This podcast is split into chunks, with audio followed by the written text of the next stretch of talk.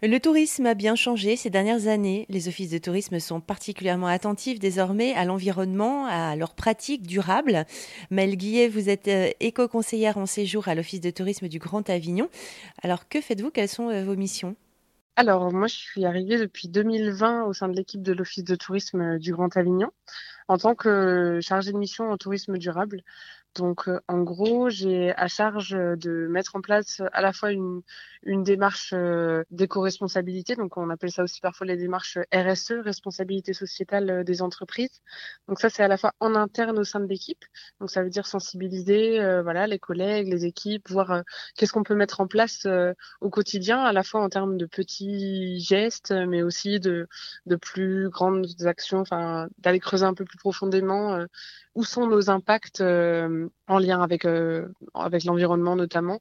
Donc que ce soit par exemple au niveau euh, de nos déchets. donc dans les offices de tourisme, on a des grosses questions autour de tout ce qui est stock et gestion du papier par exemple, et des éditions, des brochures, etc. de nos déplacements professionnels, des activités qu'on propose et qu'on va promouvoir aussi. Donc dans, dans l'émission, il y a, y a, ce volet-là euh, de coordonner un petit peu cette euh, remise en question interne. Et puis, dans un deuxième temps aussi, d'accompagner le, territoire, donc à la fois les socioprofessionnels du tourisme, donc les hôteliers, les restaurateurs, les prestataires d'activités, les mettre en réseau avec euh, avec les bons interlocuteurs qui peuvent après les accompagner de manière plus spécifiques sur les différentes thématiques, pareil, euh, qui vont toucher euh, leur activité professionnelle et euh, la transition écologique. Et donc, ça nous a amené aussi à, à voir comment est-ce qu'on pouvait, nous, aussi structurer et proposer une offre touristique qui puisse être plus responsable. Et donc, on travaille vraiment en transversalité avec les différents services de l'aglo qui réalisent, notamment au niveau du service transition écologique, un plan climat, air, énergie territoriale, comme beaucoup de métropoles et d'agglomérations, même de communes. Et donc, on s'est rendu compte que le, un des points très impactants, euh, c'était, euh, enfin, en termes si on parle en termes d'émissions carbone sur le territoire, c'était euh, lié au transport.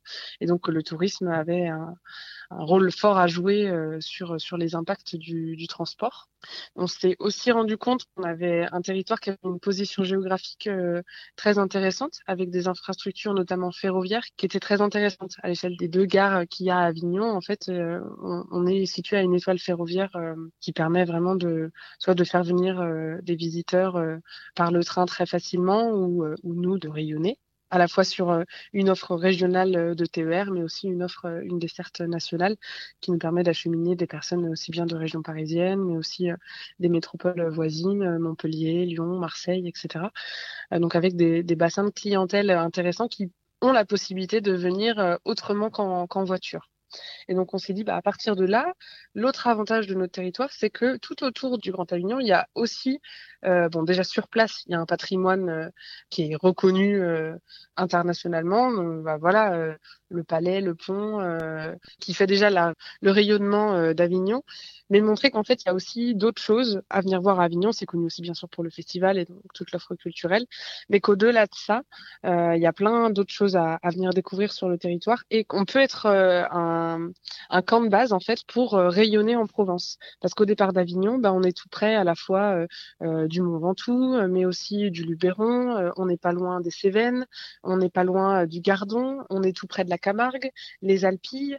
Donc en fait, tous ces espaces naturels qui caractérisent la Provence sont vraiment à une encavure et, et dans un rayon de 50 km autour d'Avignon on peut euh, les rejoindre en fait même autrement qu'en voiture. Et donc c'est de là qu'on est parti, de tous ces constats-là euh, dont on est parti, entre autres, hein, euh, pour structurer une offre de micro-aventure au départ du Grand Avignon. Donc la micro-aventure, ça va être des propositions, des suggestions d'itinéraires en itinérance, donc c'est-à-dire sur deux trois jours, où on va euh, donc partir du camp de base du Grand Avignon et euh, partir en rando, à vélo, euh, en kayak, voire combiner ces différentes modalités de, de, de transport doux donc d'itinérance douce, sur deux trois jours et euh, d'aller euh, avec euh, une quête en particulier. Donc ça peut être par exemple voilà aller dormir avec les grues cendrées en Camargue, ça peut être aller sur la route des étoiles en direction du Luberon et du plateau d'Albion vers Saint-Michel l'Observatoire, ça peut être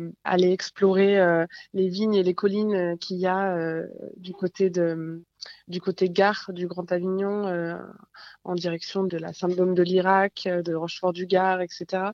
Enfin voilà, l'idée c'est on, a une quête et sur deux trois jours, on, part à l'aventure en itinérance. Ça peut être en bivouac, mais ça peut être aussi dans des hébergements.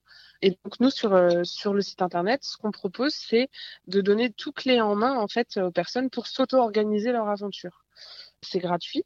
Les gens peuvent télécharger gratuitement le tracé GPX, donc qui leur permet ensuite de lire l'itinéraire depuis leur téléphone ou depuis un ordinateur, d'avoir une boîte à outils pour savoir euh, où se ravitailler, où être hébergé, quelle est la réglementation du bivouac, s'ils ont euh, besoin de louer un vélo ou d'être accompagnés par, euh, par quelqu'un, d'avoir les contacts de nos professionnels sur le territoire qui, qui peuvent les accompagner ou leur fournir ces différents services. Donc à la fois, on travaille du coup avec nos professionnels euh, bah voilà, pour les embarquer aussi dans cette, dans cette aventure-là. C'est aussi une façon de les accompagner, eux, vers une offre de tourisme euh, autre, alternative, qui puisse être aussi euh, désaisonnalisée. Donc, euh, nous, l'enjeu, ça va être de proposer des aventures qui se réalisent dans d'autres périodes que l'été. Parce que l'été, c'est à la fois la période où on a déjà beaucoup d'affluence, mais aussi une période où dans le sud, ben, en fait, il se met à faire de plus en plus chaud, où on a de plus en plus de risques incendies et donc on les, massifs forestiers sont fermés. Et donc, enfin, le fait qu'il y ait beaucoup de monde, ça accentue aussi la pression euh, sur les sites euh, touristiques, sur les sites naturels. Donc en fait, on a vraiment des enjeux euh, à tous les niveaux social, économique, écologique, à mieux répartir la fréquentation touristique dans le temps et dans l'espace.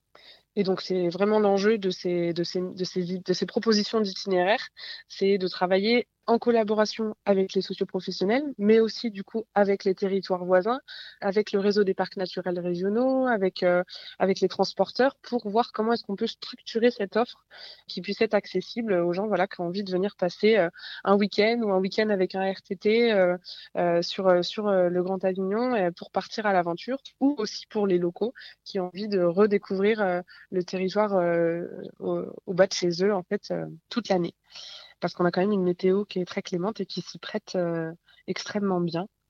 Donc voilà un petit peu nous les, grands enjeux et, d'où est partie cette, cette idée de proposer des itinéraires de, micro-aventure. Et avec le Covid aussi, ça a accéléré les choses, ça a participé à faire évoluer les, mentalités à ce sujet? Voilà, cette période, c'est a été suivi de, je pense, de beaucoup de prises de conscience aussi avec tout ce qui est consommation locale. Les gens sont revenus à ça. Alors après, voilà, c'est peut-être pas encore suffisant pour un changement réel et profond des, habitudes, mais ça, marque quand même des étapes, euh, je pense, dans, l'évolution des, valeurs de consommation. Et donc, euh, bah, l'idée, c'est de, saisir ce virage pour euh, nous aussi remettre en question notre manière de faire du tourisme parce que c'est indispensable, c'est une responsabilité. Mel Guillet, éco-conseillère en séjour à l'Office de tourisme du Grand Avignon. Plus d'infos sur erzan.fr.